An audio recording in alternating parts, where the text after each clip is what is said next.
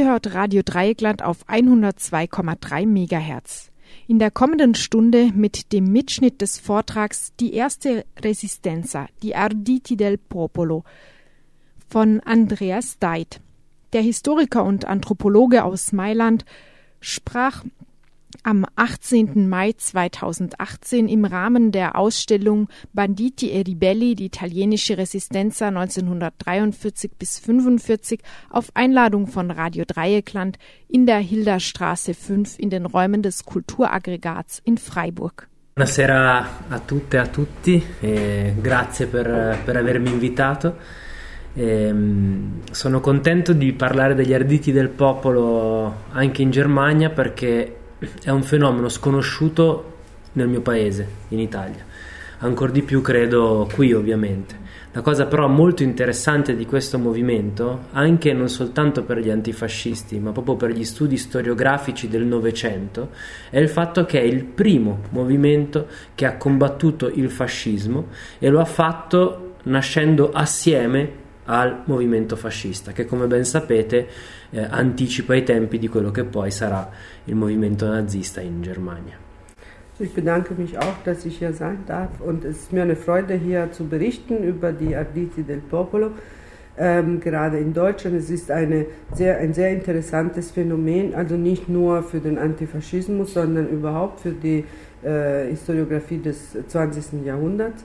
Äh, weil es eben, es geht jetzt hier um eine, eine Widerstandsbewegung, die gleichzeitig mit dem Faschismus selbst entstanden ist äh, und von daher auch einigermaßen also parallel zum Nazionalsozialismus in Deutschland. Gli arditi del popolo, anche in Italia appunto, sono caduti nel, nell'oblio totale della storia, perché purtroppo la storia è lasciata sempre in mano a chi vince eh, e in realtà gli Ariti del Popolo sono dei grandi sconfitti del Novecento. Poi capirete bene perché, ma uno dei problemi principali eh, degli Ariti del Popolo non sono stati soltanto i fascisti, ma anche tutte quelle che erano le repressioni interne al movimento. Also die äh, Ardite del Popolo sind heute ein so gut wie ganz vergessenes Phänomen. Das hat damit zu tun, dass die Geschichte, dass Geschichte von den Siegern gemacht wird und die Ardite del Popolo gehören nun mal zu den Verlierern äh, der Geschichte. Dies nicht nur wegen dem Faschismus selbst, sondern auch wegen den internen Spannungen innerhalb der Bewegung. Per capire bene di cosa stiamo parlando, anche perché con Johanna ci siamo messi d'accordo su questa cosa, voglio dirvi e spiegarvi da dove escono gli arditi del popolo, perché arrivano direttamente dalle trincee della prima guerra mondiale eh, la prima guerra mondiale, come tutte le guerre, l'hanno combattute proletari e sottoproletari e quindi soprattutto socialisti, anarchici e comunisti sono andati al fronte in Italia a combattere questa guerra. Ich will zuerst äh, mal kurz erklären, woher die Arditi del Popolo kommen. Ähm, und da kann man sagen, sie kommen direkt aus den Gräben des Ersten Weltkriegs. Ähm, da, wie in allen Kriegen, haben dort hauptsächlich Proletarier und äh, unter, Subproletarier gekämpft, also Menschen, die politisch so anarchistisch, kommunistisch oder sozialistisch mehrheitlich äh, gesinnt waren. Äh, und daher eben, kommt eben diese Bewegung. Siamo certi che le guerre, soprattutto le guerre del Novecento, le hanno combattute le, le, persone del popolo, non le combattevano di sicuro i borghesi o chi aveva i padroni delle fabbriche italiane. E quindi in quelle trincee si crea e si comincia a muovere la sostanza di quello che poi sarà l'inizio della resistenza al fascismo in Italia. Perché? Also in, in diesen Kriegen, gerade im 20. Jahrhundert, haben hauptsächlich eben Menschen aus dem Volk gekämpft. Ähm, und dort in den Gräben eben entsteht auf diese Weise die erste, der erste Kern der späteren antifaschistischen Bewegung. Umso mehr, weil nach dem Krieg, als die Menschen dann wieder nach Hause kamen, ähm, mussten sie feststellen, dass, äh, dass es im Land alles äh, den Berg äh, hinunterging. Äh, die Armut wurde größer, sie hatten noch weniger Ressourcen und Rechte als früher. Und da entstand eben auch dieser äh, Widerstand. Quindi ci ritroviamo, finita la prima guerra mondiale, che i proletari e i sottoproletari italiani avevano meno di prima e che avevano difficoltà anche proprio a fini, andare a fine giornata, si dice in italiano. E cosa succede? Succede che però se c'è una cosa positiva della guerra, che è negativa in, nel suo complesso, sono un convinto antimilitarista, ma la cosa positiva è che aveva avvicinato e fatto parlare tante persone di regioni differenti dell'Italia, che non si erano mai parlati, che quasi non parlavano neanche la stessa lingua. Also in diesen Gräben äh, treffen sich also Menschen, die äh, eben aus, aus diesem subproletarischen Milieu stammen. Und wenn der Krieg bei allem Antimilitarismus ein äh, etwas Positives gehabt haben soll, dann war das eben die Gelegenheit, sich auszutauschen, so innerhalb von dieser Gruppe von Proletariern und Subproletariern. Äh, als sie dann nach Hause kam, also nachdem sie sich eben auch dort politisch ähm, unterhalten, also politisch diskutiert hatten, hatten viele auch ihre Waffen mitgenommen, weil sie dachten, äh, nachdem in Russland die Revolution war, äh, sie könnten mit diesen Waffen auch in Italien ähm, äh, sowas, äh, sowas machen. Und aus, dieser, aus dieser, äh, diesem Zusammenschluss von diesen Kräften entsteht so langsam das, was Enrico Malatesta, also einer der Gründer der anarchisch-libertarischen Bewegung in, Italien, das, die Einheitsfront nannte. Oltretutto, così piccolo aneddoto, ma Enrico Malatesta, che era uno dei leader anti-leader del movimento anarchico, in Italia in quegli anni di confusione dopo la guerra veniva chiamato il Lenin d'Italia quindi c'era proprio un, il, proletariato non aveva capito bene ancora cosa stesse succedendo a livello internazionale geopolitico nei movimenti äh, rivoluzionari. Malatesta wurde damals der italienische Lenin genannt, also das nur zu bedeuten, dass äh, man damals noch keine so genaue Vorstellung hatte, wie das so in der Bewegung, wie die, die Kräfte äh, verteilt sind. Quindi gli italiani si ritrovano più uniti, soprattutto i proletari, avevano capito che avevano la possibilità di combattere contro i soprusi e quindi, subito dopo la guerra, oltre alla fame, oltre alla disperazione, iniziano però anche un sacco di organizzazioni che occupano le fabbriche del nord e creano dei piccoli soviet all'interno di tutte le fabbriche del Piemonte della Lombardia, non tutte, ma molte, e nel sud Italia il movimento contadino si organizza e occupa le terre. Quindi comincia a occupare le terre e le collettivizza. Questo proprio negli anni subito dopo la guerra, quindi negli anni 19 e 20 del 1900. Und so kommt es eben in den ersten Jahren nach dem Ersten Weltkrieg, 19, 1919, 1920, in Italien zu ähm, verschiedenen, also ersten revolutionärischen Ansätzen. Im Norden werden viele Fabriken, im Piemont und in der Lombardei viele Fabriken besetzt im Süden äh, ebenso äh, äh, die, die, Groß, äh, ähm, Grundbesitztümer im Süden. Ähm, eben, und das ist so der, der Anfang der ähm, evolutionären Bewegung in Italien. Perché vi sto raccontando questo? Perché questo ci fa capire come nasce il fascismo. Il fascismo nasce proprio su una spinta reazionaria perché lo Stato non poteva, non aveva più le armi giuste dopo una guerra, dopo una sconfitta per reprimere al meglio queste riscosse proletarie che avvenivano in Italia e quindi si crea questo movimento fascista, il movimento di Mussolini e dei fasci italiani, che proprio serve alla reazione italiana, reazione intesa come reazionaria al movimento reazionario italiano, cioè quindi gli industriali finanzieranno la nascita insieme ai proprietari terrieri dei fasci quindi dei fasci di combattimento, cioè le squadracce fasciste di Mussolini, che la prima cosa che faranno non è tanto creare una loro idea politica, ma è contrattaccare gli antifascisti, cioè i comunisti, gli anarchici, i socialisti e tutti quelli che si organizzavano per appunto cambiare e avere una visione differente di quella che poteva essere una riscossa durante una crisi economica profonda dopo la guerra. Also man kann also sagen, der Faschismus in Italien entsteht nicht so primär, sondern als Reaktion auf diese äh, äh, revolutionären Bewegungen. Also sie werden, die Faschisten werden auch von den Großgrundbesitzern und von den Industriellen äh, finanziert, damit sie diese ersten Versuche einer äh, Umwälzung äh, unterdrücken.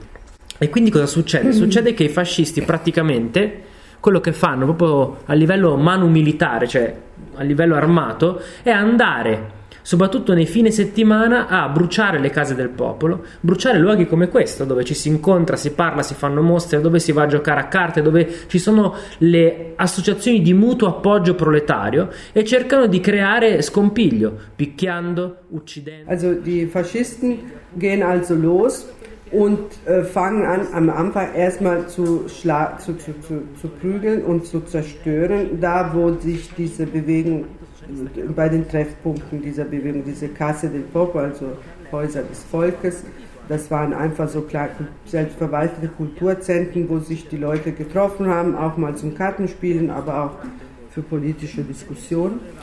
Und ähm, wo eben auch die, ähm, die Kommunisten und vor allem in Italien und Sozialisten, aber vor allem in, der damaligen Zeit die Anarchisten sich getroffen haben. Die waren in Italien damals eine sehr strukturierte Bewegung, die nannten sich sogar äh, Partei. Äh, nur mal eine, ein Beispiel, also ihre Zeitung Umanità Nova hatte damals genauso viel, äh, hat so viele Exemplare äh, veröffentlicht wie die Corriere della Sera, also eine sehr verbreitete Zeitung.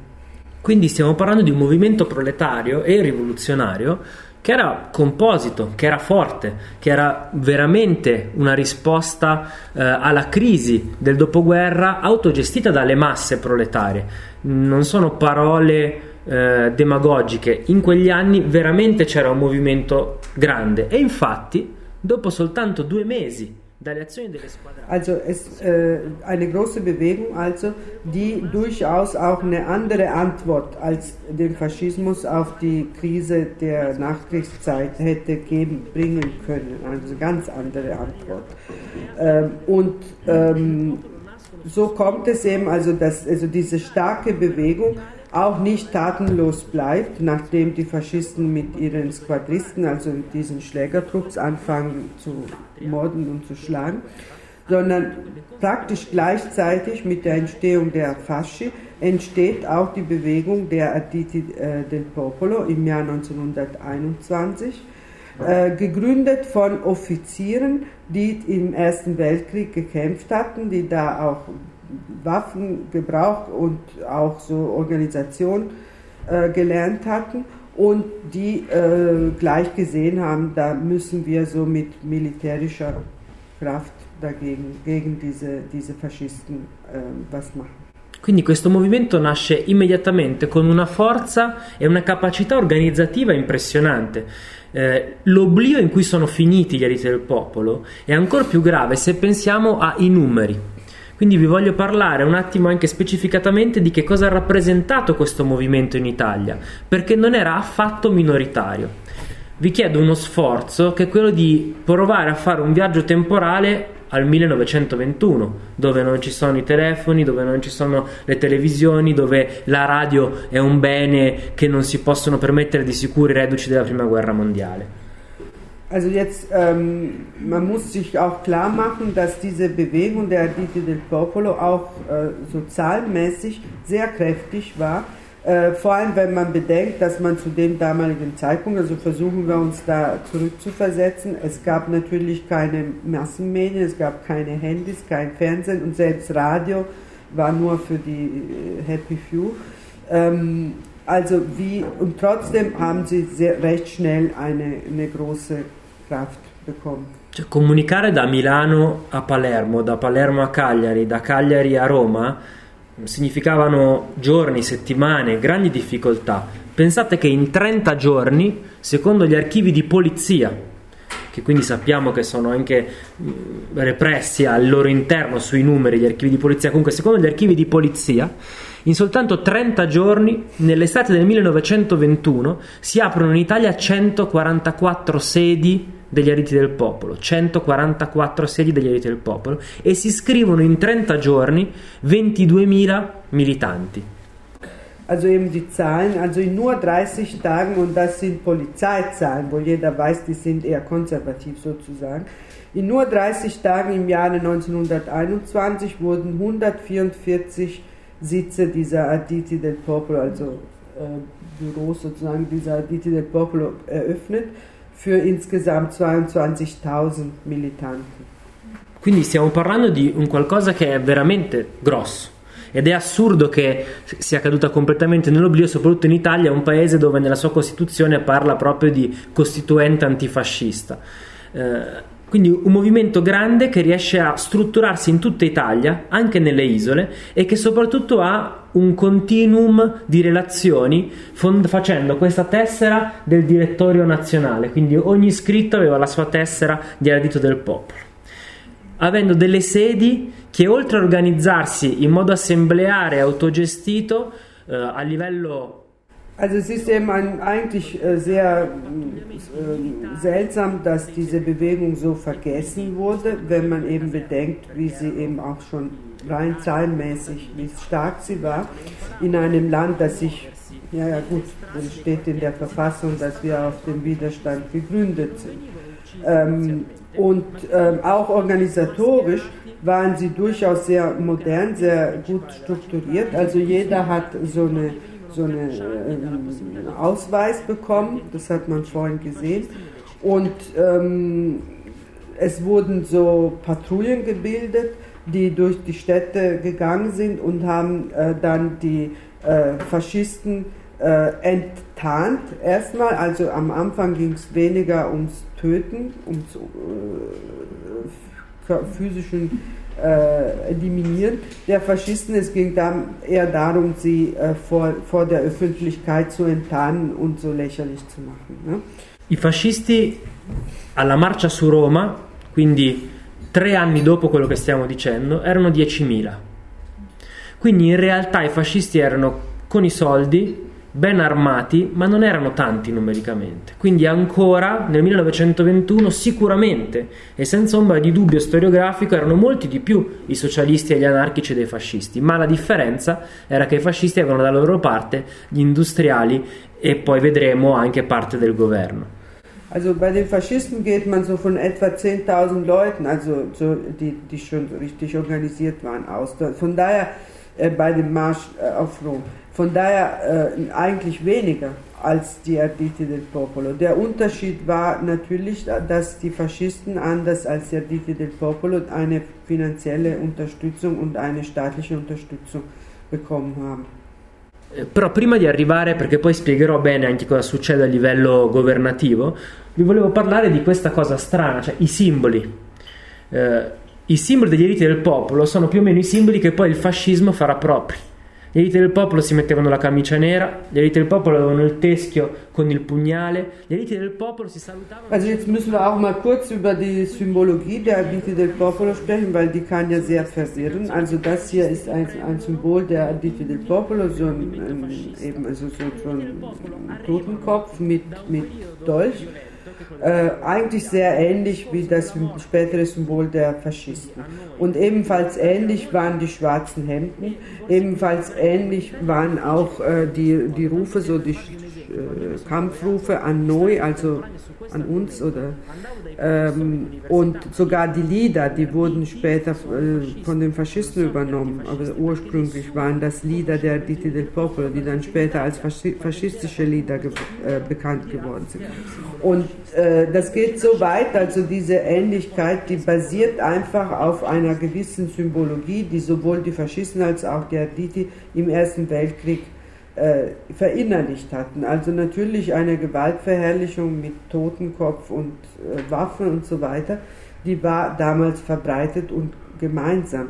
Es ging so weit, dass als er äh, so, so, seinen Professoren gesagt hat, er möchte über dieses Thema eine, eine Doktorarbeit schreiben, eine Diplomarbeit schreiben, dass, da wurde ihm gesagt, ja so, das sind doch Faschisten. Also selbst einige Professoren hatten das nicht so klar.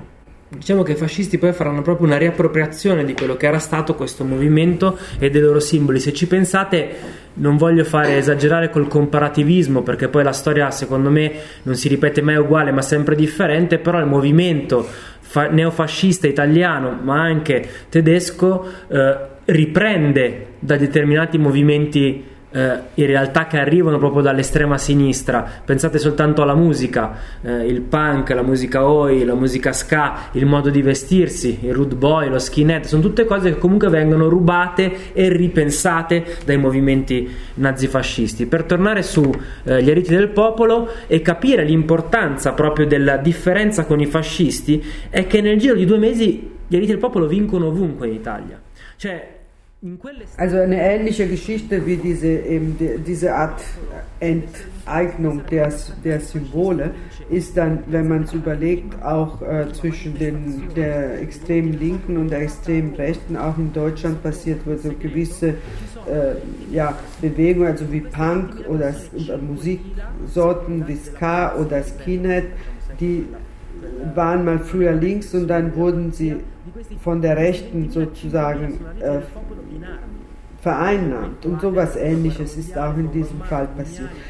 Aber eben, also es bleibt die Tatsache, diese Bewegung war am Anfang wirklich sehr stark. Bei der ersten ähm, inoffiziellen Demo, also sogar in, in Rom, äh, waren von 20.000 Demonstranten der Dite del Popolo sogar 5.000 voll bewaffnet, also mit, mit äh, Helm, mit äh, Granaten, mit Dolch und so weiter.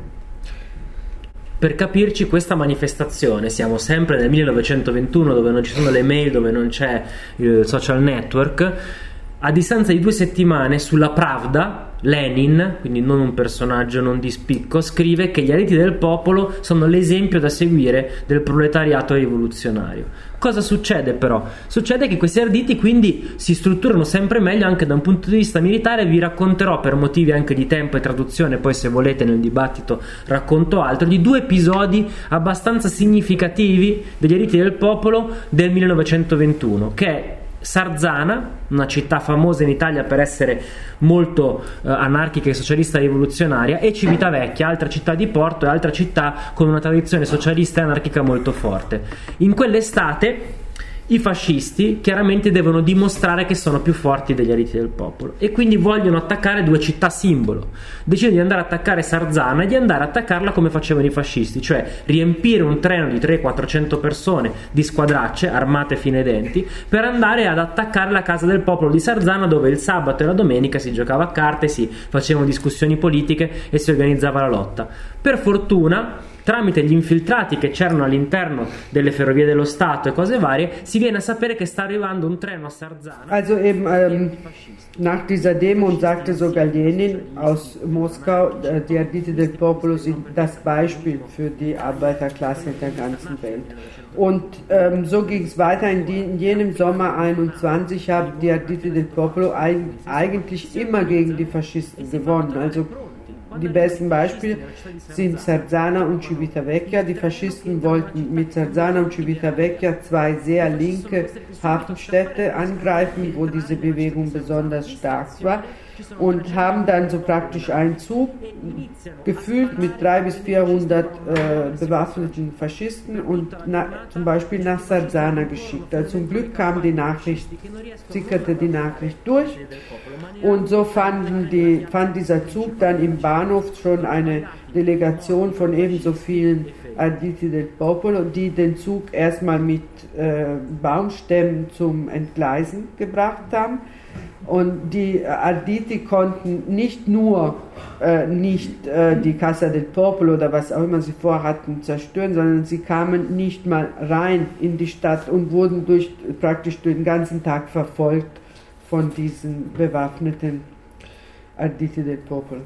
L'altro esempio che vi porto è quello di Civitavecchia perché Mussolini, e ci sono un sacco di diari interessanti, eh, ovviamente rimane scottato da questa sconfitta epocale perché cominciano a esserci dei morti nel movimento fascista e loro che non riescono proprio più né a bruciare le sedi né ad attaccare gli antifascisti e quindi sceglie Civitavecchia come altro esempio di città da attaccare.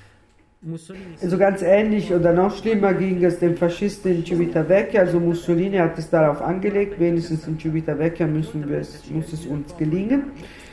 Aber da gab es zusätzlich zu den bewaffneten Sozialisten und Anarchisten eben Kommunisten zu diesem Zeitpunkt noch nicht. Das habe ich vorhin vergessen, denn die Partei gründet sich erst 21. Also erstmal spricht man von Sozialisten und Anarchisten. Zusätzlich und auch zusätzlich zu den Bürgern, die einfach die Bewegung unterstützten, gab, gab es noch 500 serbische Arbeiter, die gerade an, an, der, am Bahn, an, an der Bahnstrecke gearbeitet haben, die sich spontan dieser Revolte angeschlossen haben. Und da wurden die Faschisten also auch sehr mies, äh, ging es ihnen sehr mies. Es gab Tote auf ihrer Seite und kein Toten auf der Seite der äh, Arditi. Dopo questo avvenimento Civitavecchia diventa talmente forte e eroica la storia degli diritti del popolo che addirittura creano un altro simbolo più specifico rispetto a quello che abbiamo visto prima. Infatti l'unica bandiera differente che non ha il teschio col pugnale in Italia degli diritti del popolo è quella di Civitavecchia che vogliono proprio essere più chiari. Quello è il fascio vittorio, cioè il simbolo del fascismo con un'accetta che lo spezza. Diciamo che non c'erano dubbi su quello che volevano fare. Das hier ist eben das Symbol der äh Einheit der Dite del Popolo in Civitavecchia. Eben nach dieser Episode haben sie das Symbol so geändert. Also die, äh, das Symbol der Faschisten, also dieser Bündel ne, äh, mit einer Axt, ne, der das auseinanderbricht. Quindi insomma diciamo che fino a qui non si capisce come sia possibile che è arrivato il fascismo in Italia perché la riscossa in realtà è molto forte e i fascisti stanno perdendo piede. Il problema è che a quel punto, visto che ci sono morti, feriti, pattugliamenti, è un esercito, un esercito che non è un esercito eh, statale, che però insomma delle eh, possiamo chiamarle appunto delle milizie armate in Italia governate da anarchici e socialisti. Il governo italiano non poteva accettare questa cosa. E quindi Ivano Bonomi che era il presidente del consiglio decide di eh, fare una legge specifica c'è una nuova legge che si chiama, passa la storia come eh, patto di pacificazione, quindi pacificazione fra antifascisti e fascisti, ma in realtà la legge si chiama legge per il disarmo del cittadino. Perché una domanda che uno si può porre con questi racconti è: ma come facevano ad andare in giro armati? Ecco, in Italia nel 1921 non esisteva una legge che diceva tu non puoi andare in giro con una. Also, nachdem eben in Italien praktisch eine Miliz, eine bewaffnete Miliz mit sozialistischer und anarchistischer Gesinnung entstanden war, da wurde die Regierung auch so fing an, sich Sorgen zu machen. Und äh, das konnte man damals nicht zulassen dass sowas passiert. Und da hat der damalige Premierminister Ivano Bonomi ein neues Gesetz gemacht, äh, bekannt, historisch bekannt als äh, Patto di Pacificazione, also Pakt zur Befriedung, aber in Wirklichkeit hieß es Gesetz zur Entwaffnung, Entwaffnung der Bürger. Denn es gab in Italien bis zu jenem Zeitpunkt kein Gesetz, das einen verboten hätte, bewaffnet auf die Straße zu gehen. Ähm, das war durchaus üblich und erst nach diesem Gesetz dann verboten für beide Seiten, also auch für die Faschisten, theoretisch.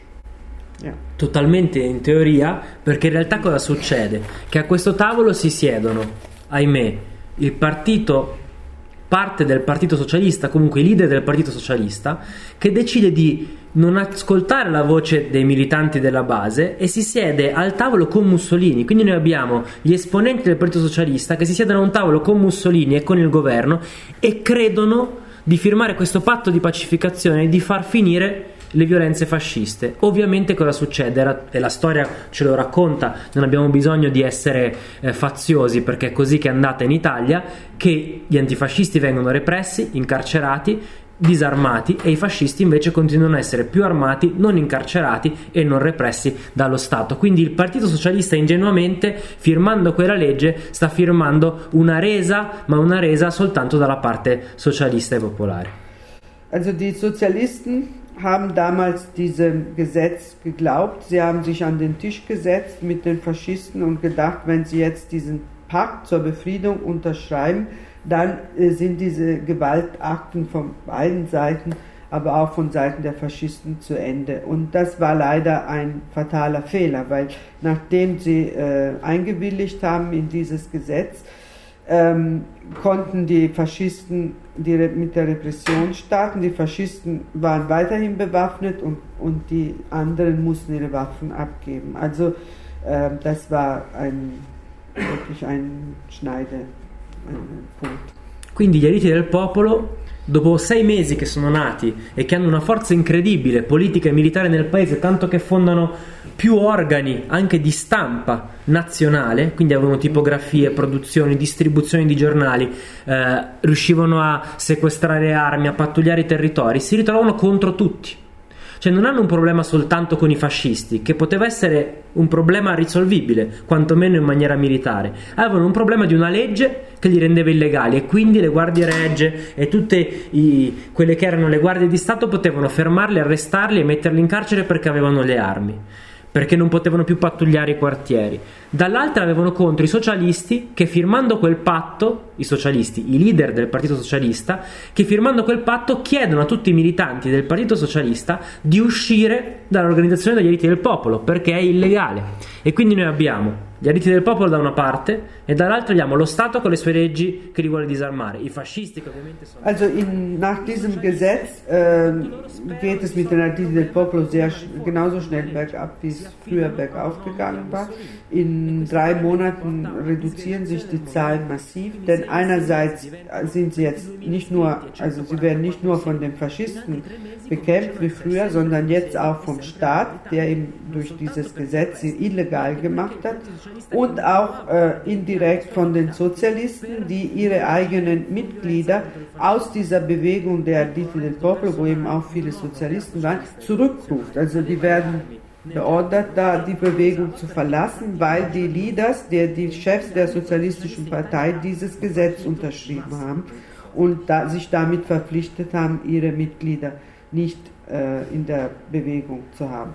Äh, sein eigener Großvater, der war Sozialist und hatte Waffen äh, zu Hause und nach diesem Gesetz hat er sie dann äh, versteckt oder abgegeben, weil eben die Partei das so wollte. Und es war damals, die Sozialisten waren eine große Massenpartei.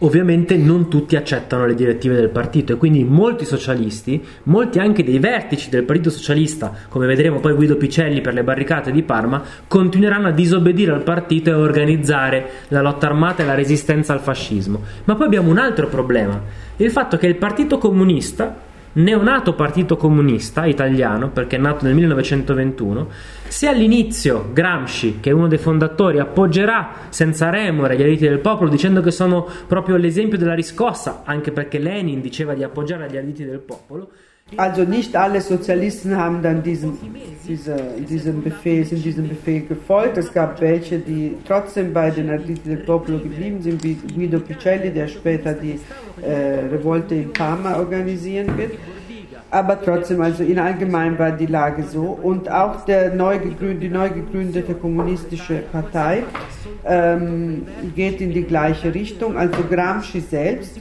ähm, einer der Gründer, war eher für die Arditi del Popolo, also eben Lenin hatte sie auch gelobt, schlussendlich. Aber die zwei anderen Gründer ähm, wollten, äh, waren der Meinung, dass äh, eine äh, kommunistische Revolution äh, nicht so irgendwie aus einer Mischung von verschiedenen Menschen, unter anderem um Gottes Willen auch noch Anarchisten, äh, hervorgehen sollten, sondern ausschließlich von den äh, Kadern der kommunistischen Partei. Und deswegen haben sie auch ihre Mitglieder gebeten, diese Bewegung zu verlassen oder ihr nicht beizutreten. La crisi è talmente forte all'interno del movimento dei diritti del popolo che si creano proprio delle lotte eh, fratricide, nel senso che Gramsci, ribadisco che era uno dei leader e dei fondatori della scissione rivoluzionaria del Partito Socialista, continua a scrivere sul suo giornale che si chiamava Ordine Nuovo di sostenere gli diritti del popolo e gli altri leader del Partito Comunista gli dicono attento, perché se continui a sostenere i diritti del popolo cacciamo anche te. E quindi Terracini, che nel 1922 già è in Francia e scrive le corrispondenze internazionali in francese, dice a Gramsci e a tutti i militanti comunisti che bisogna uscire dagli ariti del popolo perché soltanto il Partito Comunista può preparare militarmente la riscossa proletaria. Im 1922 hatte Gramsci selbst ein Problem damit, weil er war weiterhin der Meinung, dass man diese Bewegung unterstützen sollte. Und im 22 hat ihn sein Kompagnon, also Terracini aus Frankreich, noch schwer, also so, so angegriffen, äh, dass dass man eben das äh, nicht machen sollte, weil nur die kommunistische Partei die Revolution äh, vorbringen sollte, vor, voranbringen sollte. Quindi ci ritroviamo in questo controsenso storico che è successo in Italia dove i militanti del Partito Comunista, del Partito Socialista e molti anche repubblicani continuano a disobbedire e a stare dentro alla lotta armata antifascista, ma dall'altra hanno una repressione forte di quelli che sono i loro leader. E quindi si crea proprio una. si disgrega il movimento al suo interno. E per ritornare alla, alla, al grafico che facevamo prima, abbiamo gli eliti del popolo, un gruppo forte e coeso che però ha contro lo Stato, i fascisti, i comunisti e i socialisti e quindi chiaramente questo movimento comincia a perdere colpi. Gli unici che sostenevano gli eliti del popolo ufficialmente nei propri organi erano gli anarchici, ma gli anarchici per quanto forti in quegli anni in Italia non potevano da soli portare avanti la lotta con gli eliti del popolo. E quindi gli individualisti, gli anarcosindacalisti. Also da äh, wird die Situation für die Arditi del Popolo immer schwieriger. Ähm, jetzt äh, haben sie nicht nur die Faschisten, den Staat und die Sozialisten gegen sich, sondern jetzt auch noch die Kommunisten. Äh, ihre Lage wird immer kritischer. Und die einzigen, die die Bewegung noch unterstützen und ihre Mitglieder nicht daraus holen, sind die äh, verschiedenen äh, anarchistischen Gruppierungen. Es gab mehrere, also auch sehr stark in Italien, aber immerhin nicht genug. Äh, umso mehr, weil ab 22 die Faschisten ihre Gewalttätigkeit nochmal verstärken. Und so kam es dann binnen zwei Jahren, die meisten Arditi del Popolo äh, entweder im Gefängnis waren oder auf jeden Fall mundtot gemacht oder nicht mehr, äh, nicht mehr groß was anrichten konnten. Quindi purtroppo nel giro soltanto di un anno gli eliti del popolo perdono la loro forza politica e militare. Nel 1922, nell'estate del 1922, quindi a soltanto un anno di distanza dall'eroica vittoria dell'orto botanico di Sarzana e di Civitavecchia, ci ritroviamo con un movimento che si sta spaccando, che si sta spaccando completamente. Eh, e il movimento fascista invece diventa sempre più forte, perché si struttura in tutta Italia e soprattutto comincia ad avere una forza dirompente anche nelle roccaforti di quelli che erano i socialisti, eh, i comunisti e gli anarchici e quindi ci ritroviamo proprio con una sconfitta territoriale che comincia a creare, cioè da una parte si disgrega il movimento proletario rivoluzionario e dall'altra prende forma invece il fascio littorio, che è quella, quell'immagine che avevamo visto. Eh, Malatesta che a quell'epoca era considerato importante anche dai socialisti e dai comunisti, considerate che in Italia le sedi anarchiche e socialiste erano... 22 ist also so das äh, Schlüsseljahr, also in diesem, in diesem Jahr äh, fängt die faschistische Bewegung sich also so, so immer stärker zu werden, auch in den Städten, die früher eben die, ähm, ja, die, die also die, die, Hochburgen der Arditi del Popolo gewesen waren. Ähm, und parallel eben wird die, die andere Bewegung, die Arditi del Popolo, immer schwächer. Also trotz der Versuche von Mal, Enrico Malatesta, also äh, dass wenigstens die, Anarchi die anarchistische äh, Bewegung äh, sie weiterhin unterstützen sollte, also er zeigte sich damals auch gerne in Bildern, ähm, mit äh, Arditi del Popolo. Aber das hat nicht ausgereicht. Und ähm, parallel haben sich auch die äh, Parteien der Linken untereinander zerstritten. Also die Sozialisten wollten eher so reformistisch so gegen den Faschismus vorgehen. Die Kommunisten dachten ja, der Faschismus ist ja nur eine bürgerliche Bewegung und die wird ja weggefegt von der äh, sowjetischen Revolution sozusagen. Äh, und inzwischen haben die Faschisten es aber geschafft, eine ihre Art von faschistischer Revolution durchzusetzen. Per capire la situazione disastrosa italiana c'è un fatto importante sempre dell'estate del 1922 però. Eh, viene lanciato uno sciopero legalitario in tutta Italia contro le violenze del fascismo, contro gli attacchi dei fascisti in tutta Italia, quindi le organizzazioni sindacali e proletarie vogliono fare delle manifestazioni contro il fascismo. Mussolini ha il coraggio, perché lo può fare, di andare in Parlamento, dove erano entrati come movimento del Partito Nazionale Fascista, e dire che se lo Stato non avesse represso duramente lo sciopero, non ci sarebbero stati problemi, perché ci avrebbe pensato l'esercito fascista, cioè le milizie fasciste avrebbero represso i, le manifestazioni contro il fascismo. A differenza dell'anno prima, il fascismo vince su tutta Italia, tranne in poche città.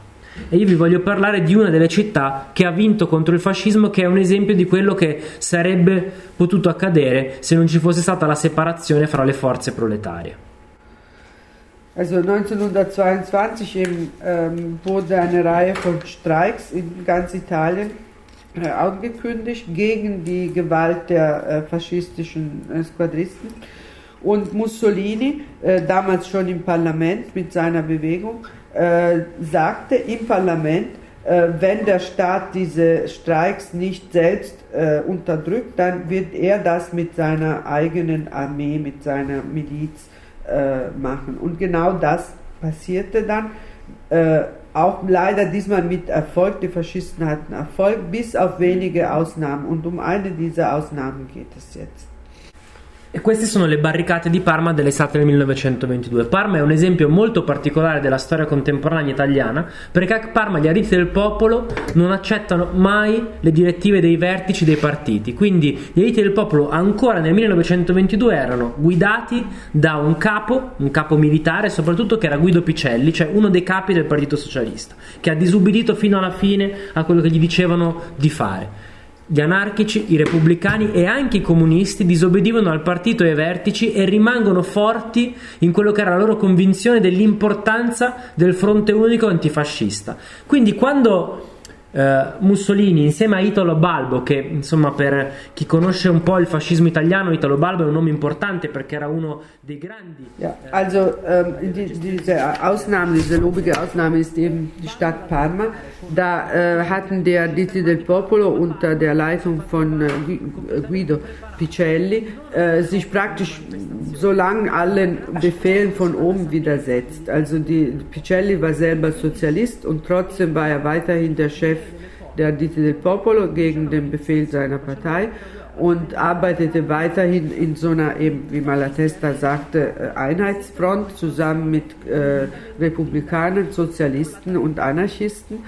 Und ähm, als, dann, äh, als sie dann erfuhren, dass ähm, eine, eine Gruppe von ein paar hundert Faschisten in die Stadt kommt, ähm, haben sie nicht nur demonstriert, sondern sie haben richtig so einen richtigen Straßenkampf angezählt. Sie haben überall Barrikaden gebaut und die Stadt äh, abgeriegelt. Addirittura, come vedete da questa, da questa foto, erano riusciti, avevano minato il terreno. Cioè, quindi c'erano proprio le, tutte le tecniche della guerra di, front, di, di della prima guerra mondiale, quindi di posizione, cioè erano proprio riusciti a sfruttare le tecniche imparate durante la prima guerra mondiale per non fare entrare nella città i fascisti. Also sie haben da so Techniken aus dem Stellungskrieg im Ersten Weltkrieg angewendet, die sie eben als Soldaten gelernt hatten. Äh, hier war nicht nur der, die, die Straße verbarrikadiert, sondern auch der Boden vermint, also wie man es eben damals gemacht hat. Per capire bene quello di cui vi sto parlando, io non so, lo facciamo, proviamo. Faccio. Vi, vi, vorrei leggere eh, due testimonianze. Due testimonianze per capire come anche un po' costruito questo lavoro storiografico, che è un pezzo del diario del Guido Picelli, quindi uno degli eriti del popolo, e un pezzo del diario di Italo Balbo. Also er wird jetzt zwei kurze Stücke lesen aus dem jeweiligen Tagebuch, einmal des Guido Picelli, also dem Chef des Widerstands, und einmal des Italo Balbo, der diese Gruppe von Faschisten, diese Hundertschaften von Faschisten nach Parma geleitet hat, damit geführt hat, damit man eben auch sieht, wie funktioniert jetzt diese historische Rekonstruktion, die er in seinem Buch gemacht hat. Also dass man, man geht an die Quellen sozusagen, ne? so wie, wie, wie das so entstanden ist. Per simpatia inizio da Guido Picelli ovviamente. Anche nell'oltretorrente, che è un quartiere di Parma, i servizi andarono man mano migliorando. Requisizione e distribuzione dei viveri. Also auch im Oltretorrente, es ist ein Stadtviertel, äh, wurden die Dienstleistungen, die Serviceleistungen immer besser. Also Lebensmittel wurden konfisziert und verteilt. Posti di medicamento, cucine, vigilanza, informazione, rafforzamento delle costruzioni difensive. Also es wurden medizinische Stützpunkte, Großküchen äh, und äh, Verteidigungsanlagen gebaut. Grande fu la partecipazione delle donne, le quali accorsero ovunque a prestare la loro opera preziosissima. Es gab eine große Beteiligung durch der, von Seiten der Frau, die von überall herkamen, um ihre Hilfe, sehr wertvolle Hilfe zu leisten. Un elemento molto importante del successo nella lotta armata è la certezza di vincere. Ein sehr wichtiger Punkt bei dem bewaffneten Kampf ist die Sicherheit, dass man gewinnen wird. È interessante osservare come questa certezza fosse in ognuno assoluta, nessuno ebbe il più piccolo dubbio. Und es ist interessant zu beobachten, dass diese Sicherheit bei allen ganz stark war. Niemand hatte den geringsten Zweifel. Nelle case si attese la fabbricazione di ordigni esplodenti, di pugnali fatti con delle lime, pezzi di ferro, coltelli, alle preparazioni di acidi. Also in den Häusern wurden an selbstgemachten Waffen äh, gebastelt, äh, bis hin zu, zu so, also so mit, äh, Rost, äh, mit Eisenstücken und sogar mit Säuren. Dalle finestre di una delle casupole di Borgo Minelli, una ragazza di 17 anni, tenendo elevata la scura e agitandola, gridò ai compagni sulla via: Se vengono i fascisti, io sono pronta. Ein 17-jähriges Mädchen zeigte so aus, vom Fenster aus eine Axt, die sie in der Hand hatte. Wenn die Faschisten kommen, bin ich bereit. Alle donne vengono distribuiti recipienti pieni di petrolio e di benzina, poiché in base al piano difensivo, nel caso in cui i fascisti fossero riusciti a entrare nel quartiere, il combattimento si sarebbe svolto strada per strada, casa per casa, senza risparmio di sangue, con il lancio di liquidi infiammabili contro le camicie nere e sino all'incendio e alla distruzione completa del quartiere. Also den Frauen wurden Behältnisse mit äh, Benzin und anderen entflammbaren äh, Flüssigkeiten verteilt, denn die, der Plan sah aus, falls die Faschisten es doch schaffen, ins Viertel zu kommen, dann gibt es so einen Häuserkampf und da sollen sie ohne Rücksicht auf Verluste diese brennbaren, brennenden Flüssigkeiten auf die Faschisten kippen. Molto importante da notare perché forse è la prima volta nella storia italiana che finalmente le donne partecipano alla lotta armata nel senso che sono assieme agli altri sul fronte e quindi non dico che il maschilismo e il patriarcato sia stato abbattuto dagli aiuti del popolo, ma che comunque quantomeno c'è una commistione nella lotta armata fra uomini e donne, cioè le donne non vengono relegate ad aspettare gli uomini che fanno la lotta. Es ist vielleicht das erste Mal eben, wo das also dokumentiert ist, dass Frauen an der Seite der Männer kämpfen. Also ohne jetzt, man kann nicht sagen, dass das Patriarchat da abgeschafft wurde, aber die Frauen wurden zumindest nicht in die Rolle der äh, Küchenfee äh, zurückgedrängt. Adesso vi leggo invece quello del fascista, che ovviamente è un po' diverso, ma ci fa capire quanto Picelli non si stava inventando delle cose. Und jetzt eben diese, dasselbe aus der Sicht von Italo Balbo, der die Faschisten geführt hat. Äh, das ist zwar eine andere, man merkt so die unterschiedliche Einstellung, aber man merkt auch, dass die historischen Tatsachen schon die gleichen sind. Partecipano all'azione le donne e i ragazzi. Ora per ora le trincee vengono approfondite e perfezionate. Also Frauen und Kinder beteiligen sich an der Aktion. Die Gräben werden Stunde um Stunde immer tiefer und größer gemacht. Servizio di sentinella, operai che si danno il turno, disciplina militare. Also es gibt so Schicht, die Leute arbeiten in Schichten, es gibt Wachdienste, es gibt eine militärische Disziplin. Guido Picelli ha il suo quartier generale al centro dell'oltretorrente. Gli ariti del popolo sono militarizzati, c'è uno stato maggiore, una disciplina di guerra. Also Picelli hat so, so eine Art arbeitet so, so generalstabmäßig, äh, es gibt eben eine, eine militärische Organisation. Molti operai sono in divisa di ex soldati con relativo elmetto. I ragazzi sono in gran parte adibiti a spari a tradimento che colpiscono i fascisti anche nella piazza maggiore della città.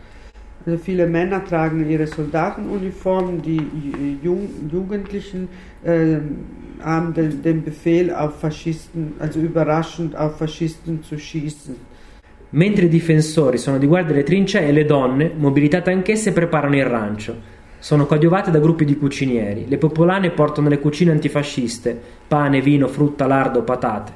Also hier eben die andere Sicht, also nach Balbo machen die Frauen nur den Küchendienst. Also während die äh, die Männer eben kämpfen oder vorbereiten. Machen die, kochen die Frauen mit Hilfe von einigen Männern und die, ba ba die Bäuerinnen bringen vom Land so Speck und äh, andere Lebensmittel. Il rancio viene distribuito due volte al giorno. L'ora del rancio è fissata con uno squillo di tromba. Altri squilli regolano l'ora della ritirata e l'ora della sveglia, nonché gli allarmi.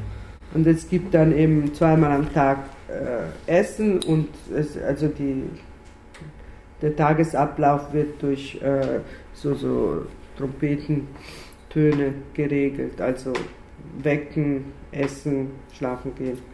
Quindi sostanzialmente leggendo i due diari, quello dell'antifascista e del fascista, vediamo che Guido Picelli non si era inventato nulla, ma che realmente c'era una guerra di resistenza in quei giorni. E infatti, come potete immaginarvi, a un certo punto, dopo una settimana in cui i fascisti muoiono, non riescono ad avanzare e stanno finendo il cibo e non hanno la stessa autodisciplina che, era, che avevano gli antifascisti, interviene lo Stato. Interviene lo Stato perché lo Stato italiano non può accettare che ci sia una guerra rivoluzionaria in una grande città del nord Italia. Also es ist eben, wie gesagt, auch, auch Balbo lässt keinen Zweifel dran, dass dort wirklich ein organisierten Widerstand im Gange war.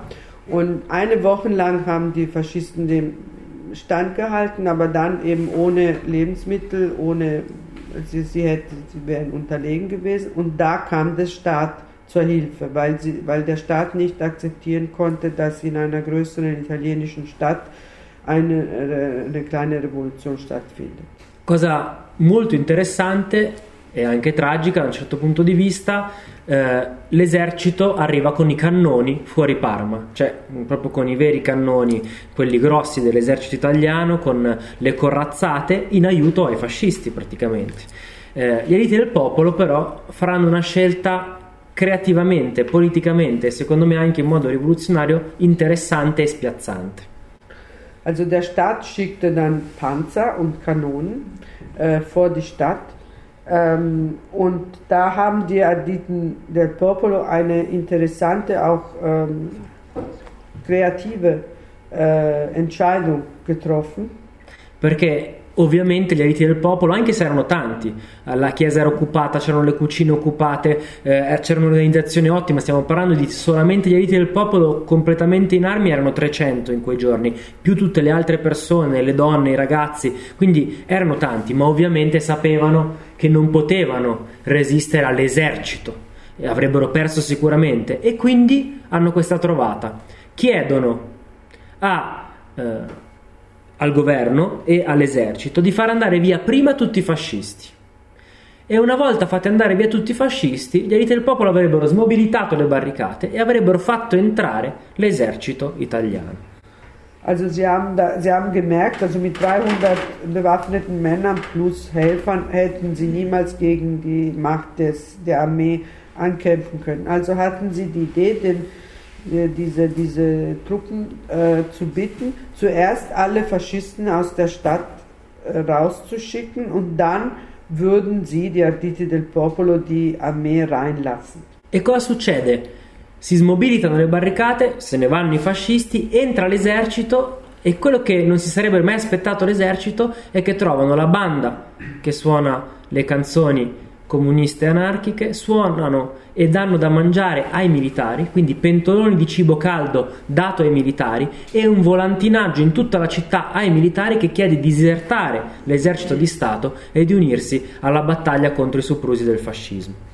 Und als dann eben die Faschisten weg waren, die Barrikaden abgebaut und die Armee kommt rein, dann wurden sie überrascht, weil die Bevölkerung hat die Soldaten mit, äh, mit Musik, mit so einer Musikkapelle begrüßt und es war Essen vorbereitet, warmes Essen und die Soldaten wurden dann durch Flyer äh, eingeladen äh, zu desertieren und sich der Bewegung anzuschließen. È talmente interessante questa cosa che eh, crea un, un astrenamento delle forze militari che non fanno arresti e non sequestrano praticamente nessun'arma cioè in quel giorno, dopo una settimana di guerra, di guerra reale, con spari, morti e occupazione di una città, non ci saranno arresti da parte dell'esercito. Das, das hatte so eine wohl sehr äh, befremdliche Wirkung auf diese Soldaten. Es gab tatsächlich keinerlei Festnahmen, obwohl dort eine Woche lang gekämpft wurde wurde die Sache so abgeschlossen ohne Repressionen, ohne Festnahmen, ohne gar nichts. Quindi per concludere, anche perché così lascio la parola a voi, eh, Parma è quell'esempio che avevano ragione Malatesta, Guido Picelli, la base dei movimenti che per una volta, forse non solo una volta, forse la maggior parte delle volte, avevano capito meglio dei leader quello che era giusto fare, cioè combattere immediatamente il fascismo, intanto in maniera anche militare, con pochi risvolti di approfondimenti teorici e poi, una volta battuto il fascismo, ripensare anche il da farsi. Also in diesem Fall, also das war Palmer ist der Beweis, dass die Basis der Parteien der Bewegung eher recht hatte und nicht die Leaders. Da die richtige Lösung wäre gewesen, den Faschismus erstmal zu bekämpfen, wenn nötig auch militärisch zu, be zu bekämpfen und dann sich zu überlegen, was machen wir jetzt, wie geht's weiter. Quindi credo che anche se molto confusamente e brevemente vi ho raccontato una storia difficile dell'Italia, avete capito perché è caduta nell'oblio, perché nessuno ha voluto ricordare questa storia, perché la resistenza italiana dal 43 al 45, nobile, giustissima, come voi ormai conoscete bene, aveva delle differenze fondamentali. Il Partito Comunista non ha mai rinnegato la resistenza perché ne ha sempre fatto parte. Ovviamente ricordare dopo la fine del fascismo un errore storico come questo. Also jetzt versteht man auch besser, warum diese Bewegung so vergessen wurde. Also weil äh, es war nicht im Interesse der kommunistischen und sozialistischen Partei so groß an diesen wirklich riesigen historischen Fehler zu erinnern. Also die, der Widerstand ist natürlich war natürlich auch eine große Sache und eine gute Sache. Und da standen sie sozusagen auf der richtigen Seite und da erinnern sie gerne dran, aber nicht an diese äh, Vorgeschichte. Äh, die wurde erst wieder äh, aus, der, aus dem Vergessen herausgeholt in den, ab den 70er Jahren, als die ersten äh, extraparlamentarischen linken Bewegungen entstanden, marxistische Bewegungen, die sich aber auch gegen die äh, Kader der kommunistischen Partei gestellt haben, wie zum Beispiel Lotta Continua. Die hatten auf, in ihrer Zeitung auch eine Erinnerung an die Barrikaden von Parma. Altra grande differenza con la resistenza del 43-45 è che gli eliti del popolo non sono una lotta contro un invasore nazifascista, ma è una lotta di classe degli sfruttati contro gli sfruttatori. La resistenza italiana è importantissima e giustissimo da ricordare, ma è interclassista ci sono i borghesi, ci sono eh, i proletari, ci sono i sottoproletari, sono tutti uniti ormai contro l'oppressione del fascismo. Il Comitato di Liberazione Nazionale ha a che fare con le grandi potenze militari americane, con l'asse, quindi chiaramente è differente. Qui stiamo parlando invece dei sottoproletari, degli operai, dei proletari che assieme vogliono fare una lotta contro chi li sta sfruttando. Also ein weiterer wichtiger Unterschied ist, dass die äh, Resistenz also der Widerstand nach dem Krieg äh, gegen die, Nation, die Nationalsozialisten war eine interklassistische Bewegung. Also da waren äh, alle Klassen vereint und sogar die äh, mit, in Verbindung mit den Siegermächten. Ähm, während hier äh, die, der Schwerpunkt eher auf den Klassenkampf lag. Also es waren die, die Proletarier, die gegen die äh, Ausbeuter, Ausbeuter äh, gekämpft haben. Per concludere, eh, io credo che uno degli insegnamenti più interessanti degli eriti del popolo, eh, che non sono impensabili da riprodurre oggi contro le nuove destre, ovviamente, perché io credo che viviamo in un'epoca storica complessa, ma sicuramente differente. Però c'è una cosa, un insegnamento che secondo me lo sguardo contemporaneo può trovare negli eliti del popolo, che è quello di combattere le egemonie e di cercare invece di eh, agire per affinità e quindi eh, non pensare di essere eh, in gruppi identitari chiusi che vogliono arrivare a una finalità da soli, ma che invece rapportandosi, parlandosi e capendo che si può fare assieme le cose, eh, si può ogni tanto magari anche vincere.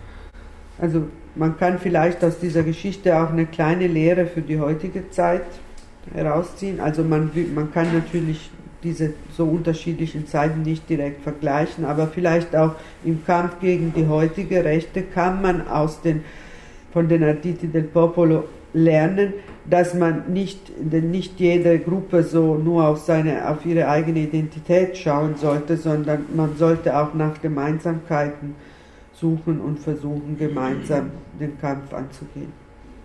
Grazie, danke. Bitteschön.